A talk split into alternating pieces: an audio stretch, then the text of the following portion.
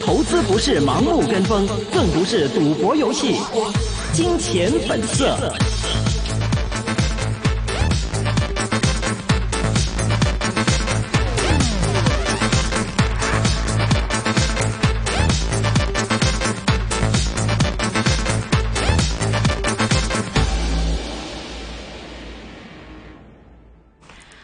来到二零一九年六月十三号下午四点二十六分的一线金融网的时间，来到我们今天三四的一线金融网的，今天是我们的大湾区一带一路环节。首先，我明知还有陈凤祥 Wilson，Hello Wilson。Hello，妹妹。是的，那我们今天现场呢已经做了我们一其中一位今天的嘉宾呢，刚刚跟大家提过了，在 A 股还有大家非常喜欢的白酒股方面呢，去年非常凌厉的一个表现。今年呢，我们专家们又会怎么样去点评？今天这位专家呢，是我们白酒股里面的非常贴身、非常切身的一个呃，我们说反应者，可以跟我们分享最紧的一些的消息。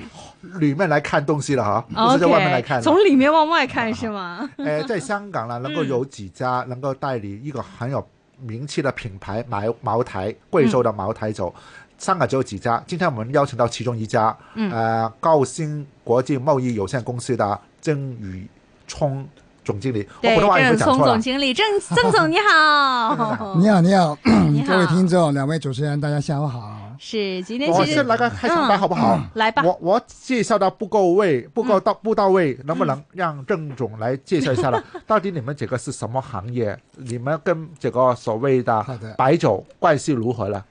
好的，嗯，首先非常高兴能够获邀参加这个一线金融网的这个节目啊。呃，那先介绍我们公司吧。那个高升国际呢，在香港呢是在零三年成立。那么我们是一个呢，呃，代理中国的各大名烟名酒的品牌，而服务于全球各大免税集团的这么一个呃代理公司。那么我们在基本上主要的网络在全球的像一些 DOF 啊、DFS 那些呃各个是机场、各个口岸的通路，我们会把一些著名的国产品铺到那里去。啊，让世人可以能够感受到中国产品的魅力。嗯，对，所以整体来说，我们刚刚听到其实是呃，有点像这个我们现在说的代理或者代销这么一个中间的一个角色嘛。所以现在其实看到，我们说以前其实中国人传统来说的话，就是呃，刚刚 Vincent 跟我们在麦前提到过，说有一些的会议里面呢，可能开始的时候呢，已经前面会放两瓶的酒，然后大家有一种 就是对酒当歌的一个感觉。反正中国人其实真的是无无酒不成席，而且当中我们对于酒的这个传统的一个喜爱程度，大家。真的不能够忽略，而且就算我们现在说越来越发达，大家不用呢靠喝酒来谈成生意，但是实际上我们看到在内地文化里面，酒是一个不能够缺乏的一个因素。这几年您看到其实酒方那些业务啊的一些，我们说对外也好，对内也好，您会怎么样去评价它最近这几年的一个发展呢？呃，首先拿中国的白酒来说嘛，是。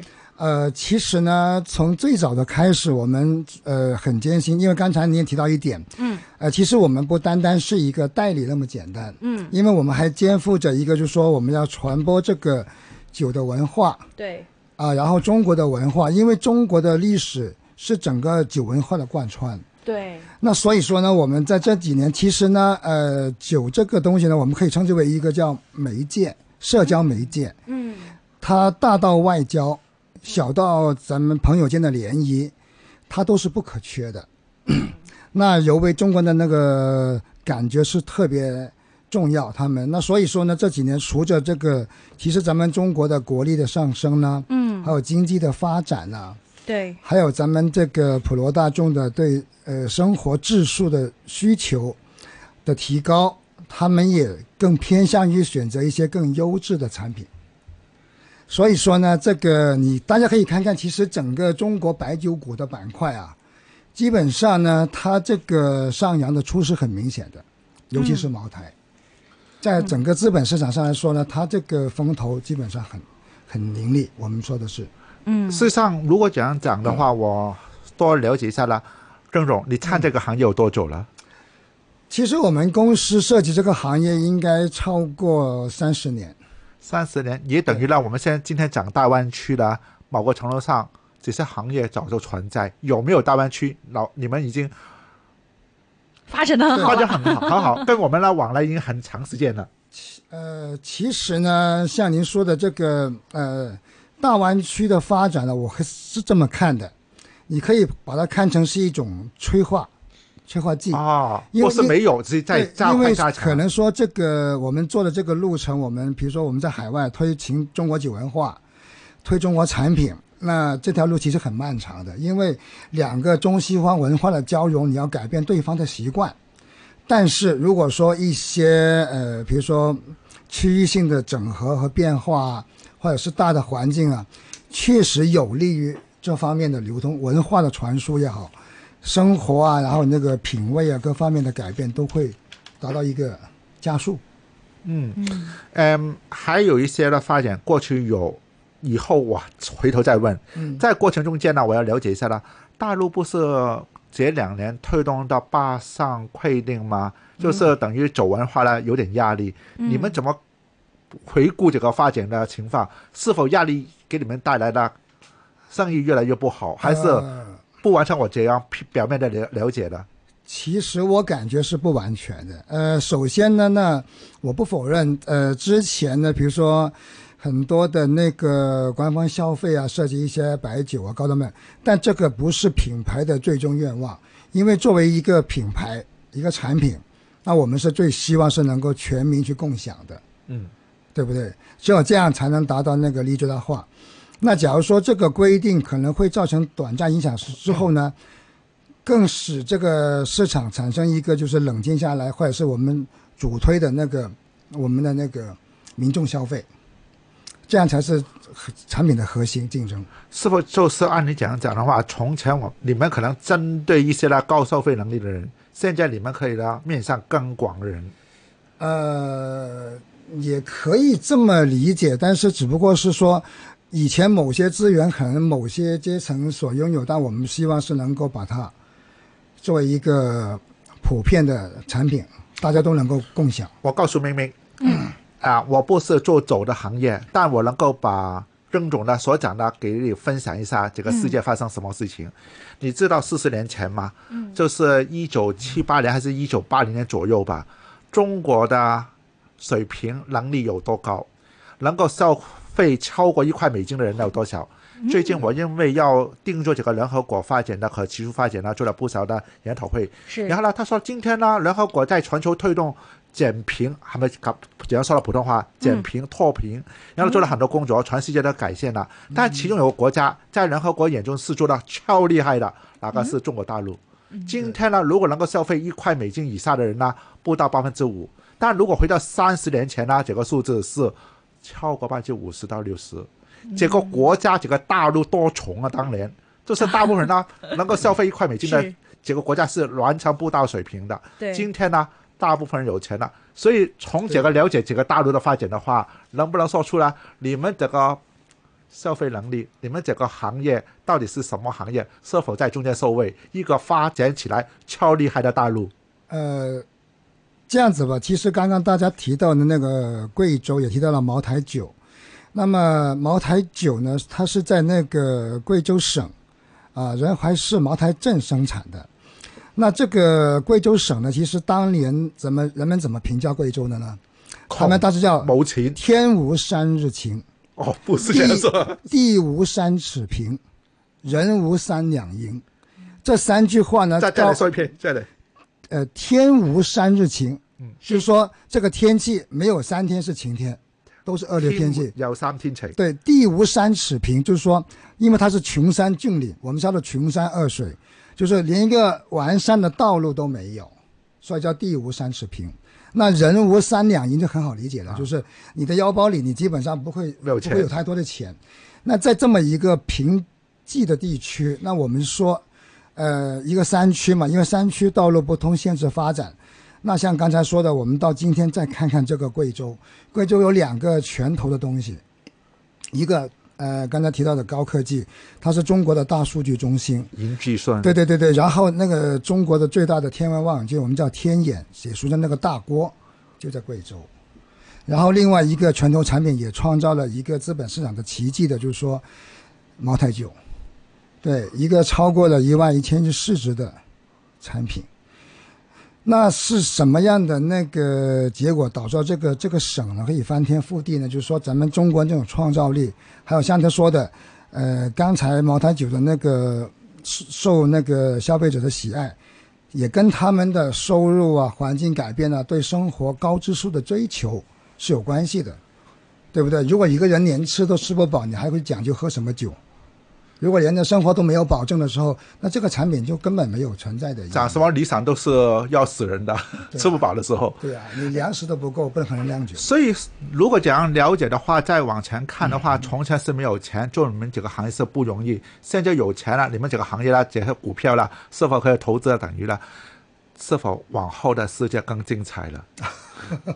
还是这个甲鱼是不够了？从你们呃，因为其因为其实我们是经营者，那我们可能比其他人会更懂得这个市场上在发生什么事情，因为我们是最直观的。举个例子，我们把产品代理回来，然后放到各个渠道销售，那我们我们会观察到它在每一个渠道，比如说是口岸的，它的动销情况是反映几个数据嘛？人流量，人流量代表着人的交往多了，这个地方的互动多了，然后呢，消费力。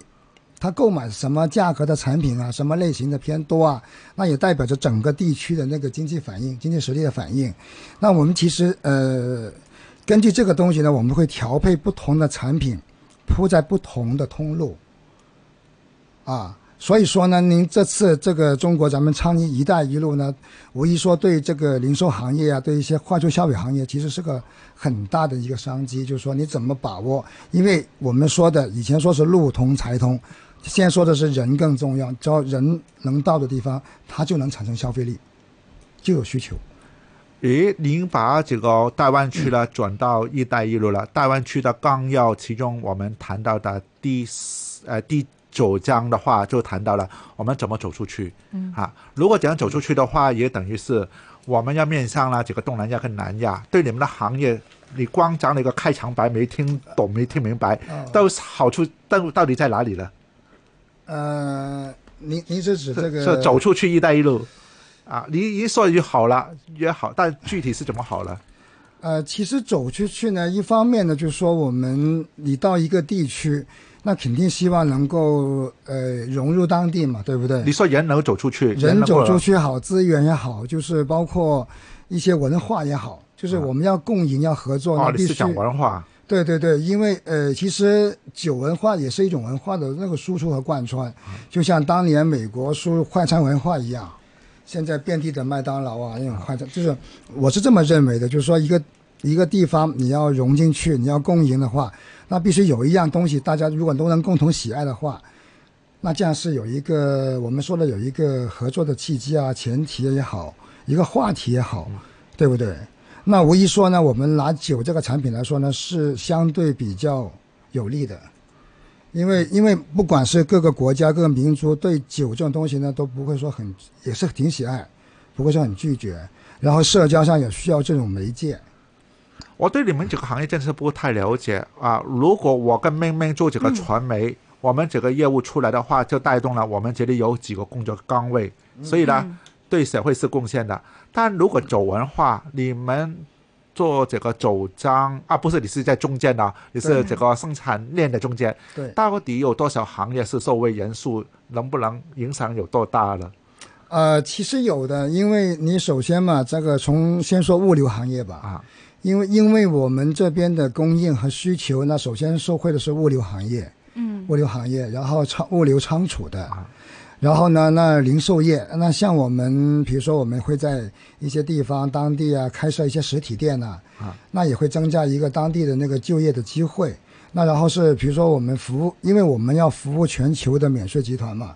那这个服务的团队也必不可少的。哇，你是全球啊！你说对了，不是香港一个。不不单单是香港，对对对，因为，呃，基本上呃算是海外吧，就是中国大陆是一些免税集团，但是除了中国大陆本地以外的海外市场，基本上我们都会覆盖。现在你们这个分配分销到全世界的话，要不要再通过香港了？从前可能通过香港吧。对的，通过，因为因为很多的全球大的免税集团，他们的采购中心就在香港。哦，这个我们不知道。对对对，因为因为香港为什么这么有魅力，这么是就它是确实是个全球采购中心。嗯。那人很多的大的集团呢，都会在香港设一个分部，然后来中转中转呢，各方面的资源呢，比如说我们说的进口，那就先进香港再转回去，可能我们出口的话，可能经过香港再转出去。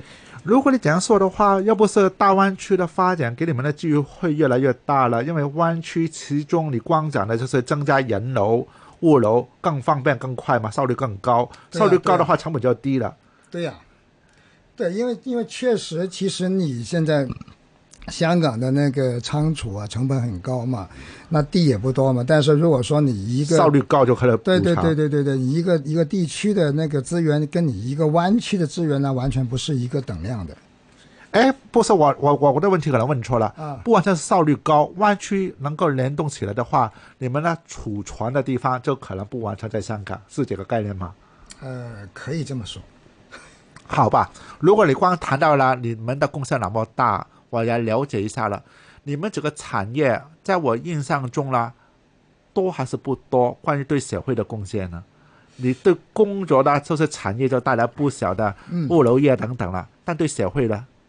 对的，其实呢，刚好提到这一点，呢也有些跟大家分享的，就是其实呢，整个呃，在中国的那个知名的品牌里面呢，他们都一方面是注重这自己的品牌发展了，另外一方他也非常注重这个呃社会关爱啊、社回馈社会的活动的。那在这个其实包括茅台集团他们自己，因为贵州省呢，我刚才说了很多，其实那个现状还没完全改变的，就说它是只是局部改变，因为贵州省太大了。那目前还有很多山区啊，很多地方呢，可能他们的生活水平还在贫困线下面。那作为那个贵州的产业支柱，茅台酒呢，它必然要负起相当的责任。那他们也会有一些呃精准扶贫啊、帮扶的对象。呃，在应该在今年的二月份吧，我们公司也跟那个茅台集团呢做了一个主办的一个项目，还有包括这个香港教育者工作者联会的。嗯，就是把一些贫困的学生呢，呃，让他们到香港来游学，游学，因为因为我觉得这个呃会有比较有意义什么呢？就是让那些学生能够看到一些他们平时看不到的东西，通过他们的学习、游玩、体验，能够告诉他们，其实将来可能会比你想象的更好，也鼓励他们有一个信心走出来。你说这个是你们这一个批发行业，是说这个走背后的走张？呃，酒酒酒品牌背后做的事，其实它还不止的，在内地他们可能会资助很多的那些贫困大学生啊，给他们那个助学，让他们成才。就是整个，其实我我发现，在整个中国，不论几个品牌嘛，都有去做这个事情，去回馈社会。我再把它拉开一下，拉大一点啊。光讲了不少是关于酒的东西，但如果把它看成是一个零售业、批发业的话，又怎么看对湾区的发展呢？呃，零售业的话，其实呃，酒类、烟酒类算是快速流通消费品嘛。嗯，那它势必然就是说产生那那种，首先那个它的需求在，然后呢，对可能呃，不管是那个它的那个推广的活动也好，它的市场行为好，势必然会方推动了当地的一些就业啊。嗯，然后呢，现在我们不是说提倡很多东西嘛，就是说跨界啊，或者是一些呃科技创新的东西。其实呢，呃，酒是个很传统的行业，但我们可以这么看的，有时候可以是跟一些新的去一个做一个合并，然后呢，也会吸引更多的人才来加入这个行业。哦，就等于有一些啦，还是有魅力的。你们这个是否是传统行业呢？呃，算的，算传统行业。但传统行业不是我们大湾区没有说吗？那我记得大湾区所讲的行业呢，我能够比较高层次比较高的话，说他们分成四大块的，一个是传统行业，但要把它增加两个字，要把它变成一些先进一点的传统行业；第二个是新兴产业；第三个是现代服务业；第四个是蓝色经济，蓝色经济海洋的。所以呢，如果太传统的话，可能不完全是大湾区要打造的行业。我的了解有没有错了？呃，其实刚才你提到的是把一些传统的来创新，因为我们不是说传统的不好，传统的好东西我啊，应该算是自助业，要把它改成县镇自助业。对对对，我是这么理解的啊。我这个这个看法是说，一些传统的行业可能传通过传统的方法去做行销啊市场，但其实我们可以换一个角度来说，我们可以吸引更另类的人才，比如说做一个创新。等于说几年前我们可能就是只是在在呃开一家实体店来做生意，摆上产品。那现在其实很多方式啊，你可以通过线上上线上的，或者是可以通过一些社交平台，嗯，社交平台像那个微信啊、微博那些，可以甚至可以达成一些互动，甚至交易。啊，因为因为因为这这这个就是发展，然后可能后来比如说在产品上的，可能我们通过一些高科技的东西，让这个产品具有更高的防伪价值，或者是在一个物流管理上，我们可能本来需要人手去做的东西，我们可以利用机器人去搬运。其实这个也是创新啊，而且这个也会推动很多行业的发展。就是说，我不单单是做酒的产品，那可能影响是那个电子界的或者是其他界别的参与进来，然后把这个做大。嗯，好，我要转一个你提了好几片的东西，文化酒文化，呃，我对这个啦，妹妹喜欢不喜欢喝酒？啊、本个人是这个不太喜欢，就是没有特别好酒，但是可以喝酒的人。我可以我可以讲过我的经验，是。我在香港有碰过喝酒，我不懂喝酒，也喝的很小，哦。然后呢，好吧，就喝一杯吧。但我回到大陆的时候啦，哦，不可能让你喝一杯就让你走。对啊，这还不止，他讲了很多话都很漂亮的，然后呢，对啊我我就不懂参加了，可能说了啊、嗯呃什么呃。先喝什么一杯两杯，对对对对然后呢，有一些不同的语言，到底什么是酒文化？这是怎么来的？这种这种这种风气呢，其实以那个我们说的那个山东吧，可能啊，山东最为、最为厉害，就是说，因为孔孟之乡嘛，对不对？嗯，首推这礼仪，然后他们这个其实中国的礼仪呢，最早是中国酒呢拿来祭天祭地，那有酒文化对对对，酒那说法的。然后你像山东现在的酒文化，可能是你在一个很正式的场合里边，然后说你坐下来，然后有一个主陪，啊。然后主陪的对面是个副陪，啊，然后呢哦。旁左边是第一副陪、第二副陪啊，然后会那主陪可能会先说话，大概先说三句呃几句话吧，每一句话敬你一杯，因为首先是欢迎您到。都讲的好听的，我学不来的。对对对对，因为他们都有一套的，就是说，首先很欢迎您来这个地方，那我必须敬你，那你这个哦喝了，然后呢，你来这次呃做什么事，然后让我们也觉得很有面，要又喝一杯，然后这个主陪喝完之后呢，到副陪了。哇，副陪又是又又会副陪呢就呃，首先主陪是欢迎，呃副陪可能是那个致歉，就说哎呀，你看我们有些服务的不算完美啊，这个是实在对不起了，所以我又敬你一杯，然后你又不能拒绝的，然后然后呢，然后哦，你知道我怎么回吧呃，郑总啊，你知道我怎么回吧？我回的一句话，那妹妹学一下，哎。一国两制。太厉害了，哎，这个不错，这个不错，这个不错。然后我我就我就不懂了，所以继续可以了。呃对对对对对，然呃然后呢，就是那个第二，我刚才提到这第二、第三副牌呢，又会根据你此行的目的，给你提出一些你想听到的东西，然后又又一杯，然后。不，他们他们因为因为他们觉得呢，这个把酒喝好了是待客之道里边非常重要的一个环节。因为我为什么问几个问题呢？我们大湾区呢，其中一个就是要推动文化，所以呢，嗯，郑总，你给我介绍这个还不够，你只是把山东给我们介绍，但我们这个泛珠三角的贵州的酒文化又如何呢？酒文其实贵州还好了，因为酒贵州人的做事和作风呢，就像我们说的山里人一样，呃，比较淳朴，比较淳朴，比较淳朴的。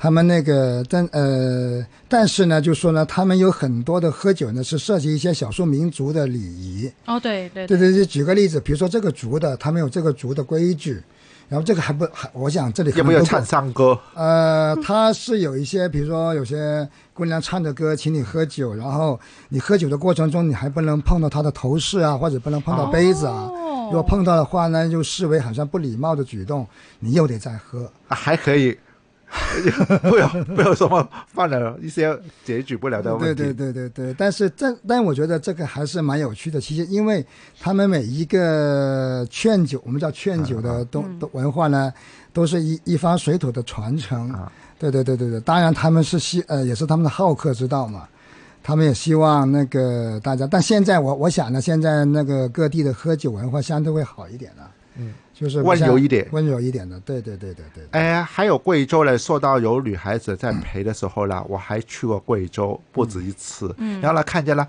女孩在头上戴的东西，是不是蛮漂亮的？嗯，这个又是什么文化呢？是这是传统文化呢？对它的不同的少数民族，他们会带上一个银饰，就是是纯银的，很重的。因为有时候我们看到的可能是仿音的，就轻飘飘，但如果是纯音的话很重。他们但是他们一般是有节日啊、有活有活动的时候才会带上来的。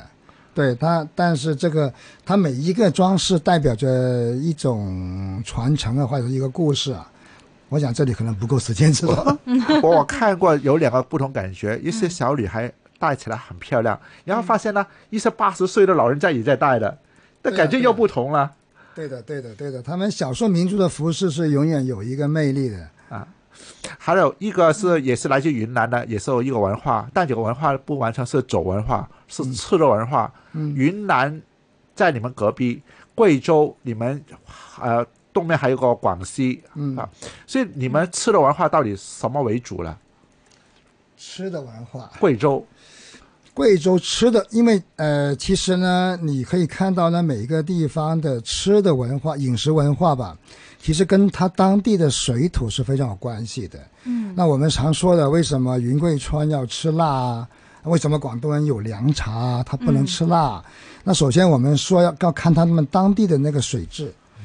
那他们基本上是喝那种山山山水啊，我们叫山水。嗯，那如果从中医的角度来说呢，是比较偏寒凉的。哦，如果说你长期不吃辣的话，你的人的身体会觉得困乏、湿气重，所以当地人为什么会大量吃辣椒、喝酒呢？你会发现呢，其实水的压逼出来就是那个呃天气、湿度，还有那个水质。啊，所以说，你看到中国的酿酒大省为什么会集中在贵州啊、四川、白酒金三角嘛？啊就那里呢，就是其实这个水土的影响。嗯那所以为什么你会问？哎，为什么广东人又要喝凉茶呢？别的地方不会呢？嗯，因为广东的那个水质呢，我们中医角度说是，我们叫热，就是我不知道普通话啊，以以达呀，这偏就是很燥热的。如果你长期这样喝的话，你身体会很容易上火。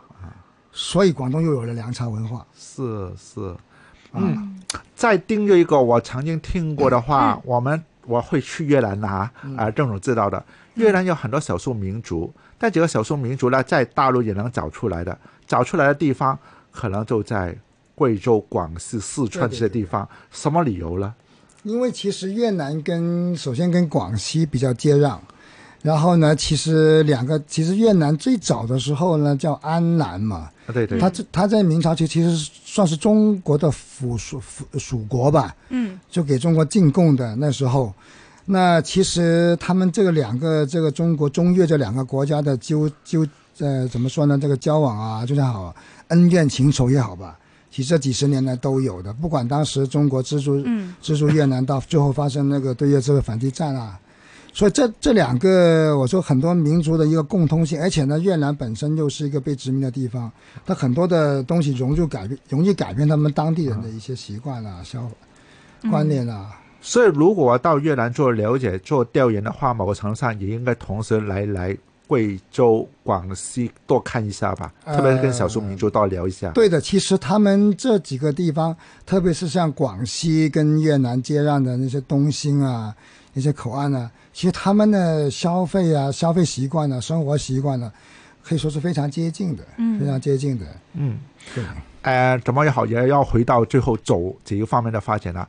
怎么看这个你们的这些不同比较贵的走的前景？大湾区发展之后，发展起来之后，呃，其实我我们我们是很比较嗯看好这个中国白酒这个板块的，哦无论是在那个资本市场上，或者是在那个我们实际的实体市场上。嗯因为呢，酒这个这个媒介确实是对很多社会来说呢是个刚需。嗯因为你我们说的，我们常说的经济好啊、社会繁荣呢，肯定是、嗯需要酒来祝贺，对不对？那像如果了，如果经济出现不好的时候，也需要酒这个媒介去多交往，多找机会。但能不能说你们的竞争也好厉害了？因为贵州有白酒，事实上中国不止一个贵州的白酒对的对的，所以会不会也会带来了一个很大的压力？目前的市场压力还是在于怎么中国白酒怎么在海外去出去，出去的问题。因为呢，在中国来说，白酒的市场十分庞大，十分庞大，每年可能超过七千亿市场的销售总值。但是呢，在海外来说呢，这个还是一个很小的板块，很小的板块。在海外不流不太流行，也不是不流行，对，但不能跟一些传统的来比了。嗯不能比，不能比。就等于说，你如果说 你要拿那个威士忌干邑的数据在中国大陆比，它也没法比，啊啊，一样。两个两个不同需求。我我知道到越南的话也是不完全是白酒了，也是 whisky 了，这些呃可能，对的，更受欢迎了。呃，其实越南的，我我我最近其实我也去过东南亚的几个地方啊，那个包括人家新加坡、马来西亚、那个柬埔寨啊、越南啊，其实他们的主流社会已经普遍的接受了中国的白酒，哦，而且呢，因为中国人过去比较多。对啊，您您您真的说的是一针见血。就有些时候那个产品为什么会受欢迎，其实不单单产品的本身的，要看它背后，就是人不是看它对人还有背后。对啊就说呢，比如说我要跟中国人做生意那我起码得迎合中国的方面人的他的饮食习惯了啊。你不可能对不对？你比如说我要跟外国人做生意，你不可能明知他吃不了中餐，你非要让他吃中餐，他肯定受不了，这顿饭就吃的不愉快了。妹妹啊，我正 是要问一个问题，是这是一般你跟这些嗯跟我们分析员呐、访问的时候，要最后问一个什么话呢？哎，这个股份有没有持有呢？啊，对呀、本来不用，现在我给你有点压力，你自己有没有买几个股份呢？没有，我们是要真没有真的呀。所以如果你没有的话，更可以再问了：是否因为“一带一路”这个发展起来，人往来多了，还有我们这个东南亚是这个大湾区要照顾的地方，所以理论上呢，这个走文化会带来了这个走的前景是比较好了。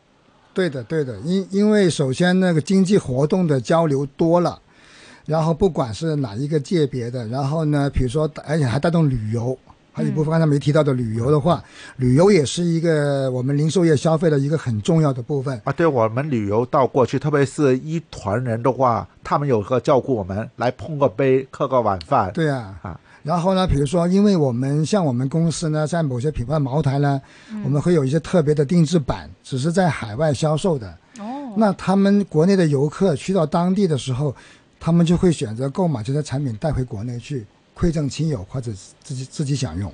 嗯，我我有增加一句风险姓名，大家如果要买这个股票的话，刚才郑总所讲的不代表我们的官方立场，我也不太懂的啊，要不要在自己的评估分析才可以啊？是的，没错，尤其是大家这两年真的很关注有关于白酒股方面的最新的一个走向啊，大家也会想希望呢，有的时候中国文化这种事情的话，我们很难说，呃，就算我不喝酒，或者说我戒完酒之后，但是这个文化它依然存在。那么刚刚其实我们从内而外，从外而内啊，其实都不同层面上的进行了分析，不是也学会了？从酒业到文化，从文化到了大家往返了哈。对，我们也学会了，跟 Wilson 学一下，不喝酒，一国两制，耶！所以呢，这样的话，这个也是很好的一个，我们说，其实不知道是不是好啊，但是也是一个方法了主。要是我喝喝不来，所以就一国两制。啊对对对然后喝的话就不怕了。